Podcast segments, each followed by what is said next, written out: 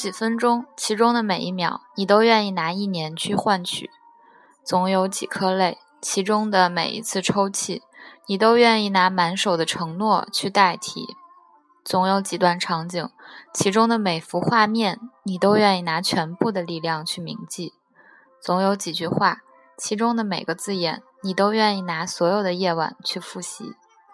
亲爱的。如果一切可以重来，我想和你永远在一起。啊啊啊啊！受不了，那个被催节目了。然后最近又没有干什么有建设性的事情，所以就拿出了张嘉佳同学的《从你的全世界路过》，打算读一篇。看了大半本，然后往从后往前翻，竟然一直翻到头，才觉得可能第一篇可以拿来读一下。有的故事感觉还是比较适合自己看。其实刚才录了一版，但是那一版嗯删除了没有用，因为 录到一半，在我情绪比较饱满的时候，BGM 出了问题，请大家见谅。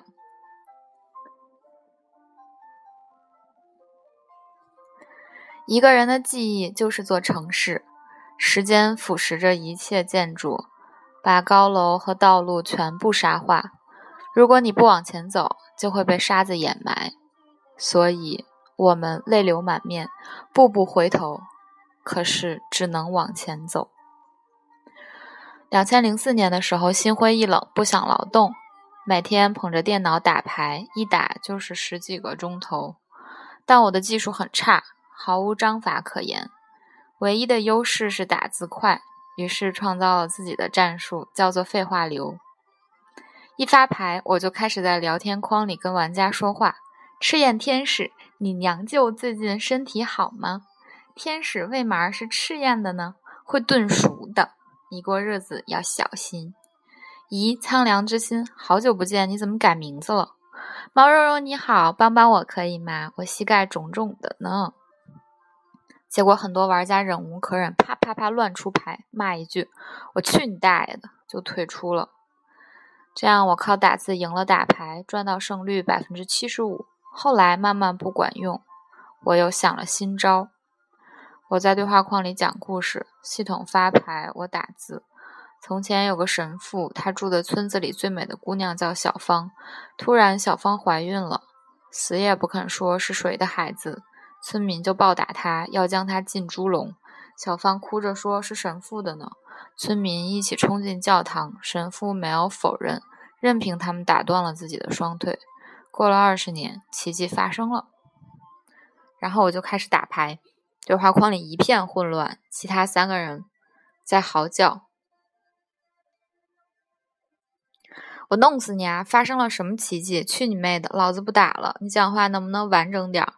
就这样，我的胜率再次冲到百分之八十，废话流名声大振，还有很多人来拜师。我一看胜率都在百分之五十以下，头衔全部还是赤脚，冷笑拒绝。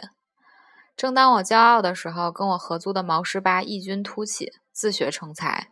这狗东西太无耻，他发明的属于废话流分支诅咒术，比如好端端的大家在打牌，毛十八打一行字。大慈大悲普度众生，观世音菩萨，圣洁的露水照耀世人，明亮的目光召唤平安。如果你想自己的父母健康，就请复述一遍，必须做到，否则出门被车撞死。当时强迫转发还不流行，被他这么一整，搞得整个棋牌间里一片手忙脚乱，人人无心计算。一局没打完，他已经依次请过太上老君、上帝、耶和华、圣母玛利亚、招财童子、唐明皇。金毛狮王谢逊，海的女儿。我输了。毛十八这人生活中安静沉默，连打电话都基本只有三个字：喂，嗯，拜。他成为废话流宗师，让我瞠目结舌。我跟毛十八的友谊一直维持着。二零零九年，甚至一块儿自驾去稻城亚丁。当时他带着自己的女朋友荔枝，开到冲古寺。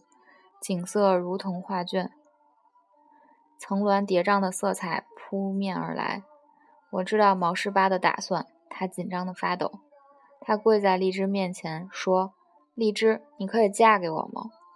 才一句话，后半句就哽咽了。那个“妈”字差点没发出来，将疑问句变成祈使句。荔枝说：“怎么求婚也就一句话，你真够惜字如金的。”毛十八一边抽泣一边说：“荔枝，你可以嫁给我吗？”荔枝说：“好的。”毛十八给荔枝戴戒指，手抖得几乎戴不上。我和其他两个朋友冒充千军万马，声嘶力竭的嚎叫打滚。二零一零年荔枝生日，毛十八送的礼物是个导航仪，大家很震惊，这礼物过于奇特，难道有什么寓意？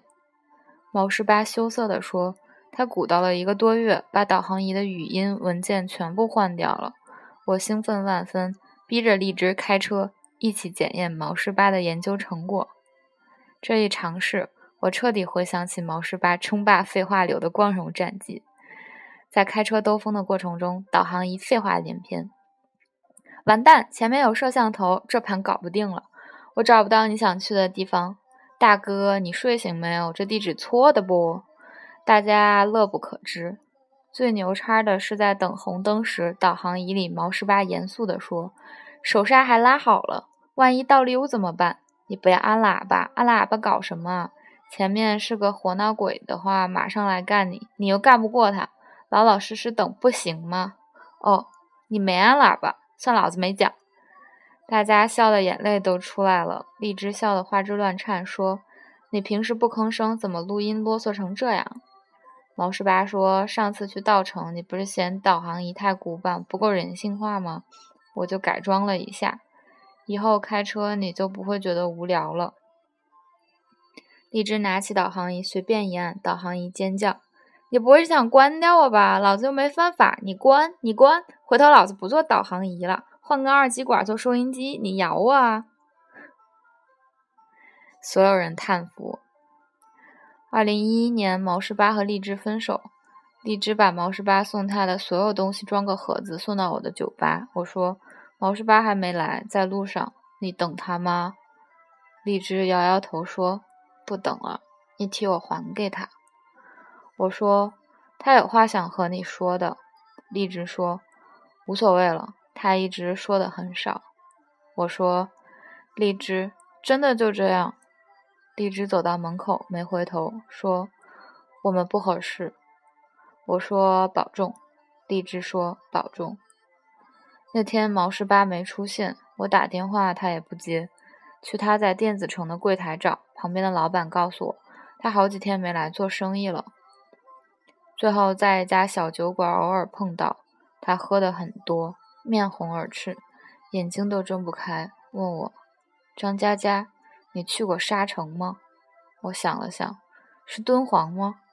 他摇头说：“不是的，是座城市。”里面只有沙子。我说：“你喝多了。”他趴在桌上睡着了。就这样，荔枝的纸箱子放在我的酒吧里。毛十八从来没有勇气过来拿。有天，店长坐我车回家，拿个导航仪出来玩。我看着眼熟，店长撇撇嘴说：“乱翻翻到的。”他一开机，导航仪发出毛十八的声音：“老子没得电了，你还玩？”吓得店长鸡飞狗跳，说：“见鬼了！”抱头狂嚎。我打电话给毛十八：“东西还要不要？”毛十八沉默了一会儿，说：“不要了，明天回老家泰州。”我说：“回去干嘛？”毛十八说：“家里在新城商业街替我租个铺子，我回去卖手机。”我忽然心里有些难过，也没有话。刚想挂手机，毛十八说。卖手机挺好的，万一碰到个年轻貌美的姑娘，成就一段姻缘，棒棒的。我说你加油。毛十八说保重。我说保重。二零一二年八月，我心情很差，开车往西，在成都喝了顿大酒。次日突发奇想，还是去稻城看看。虽然只有一个人，但沿途听着导航仪毛十八的胡说八道，一会儿。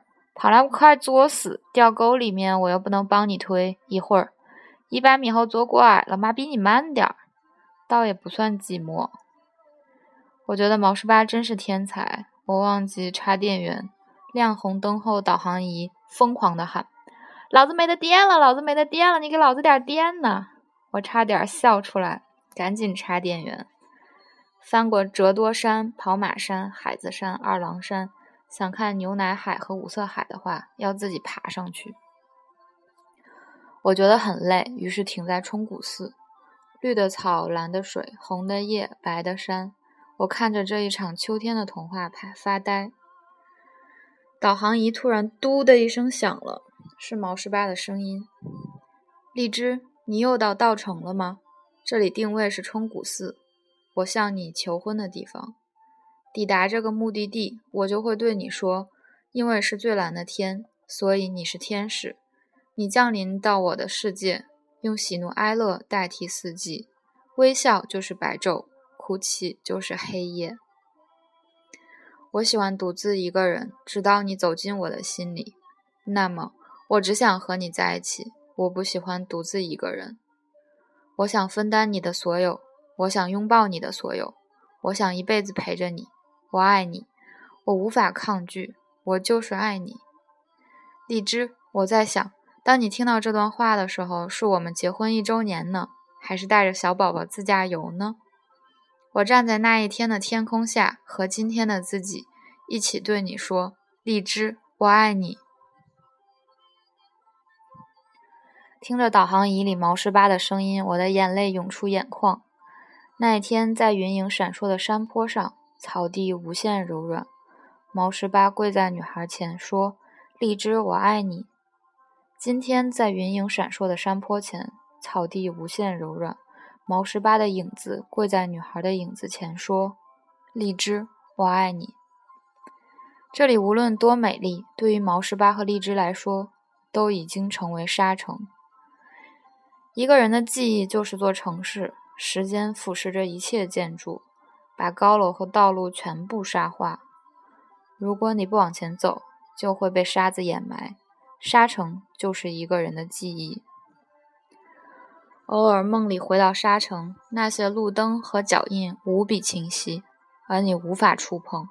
一旦双手陷入，整座城市就轰隆隆的崩塌，把你的喜笑颜开，把你的碧海蓝天，把关于我们之间所有的影子埋葬。如果你不往前走，就会被沙子掩埋，所以我们泪流满面。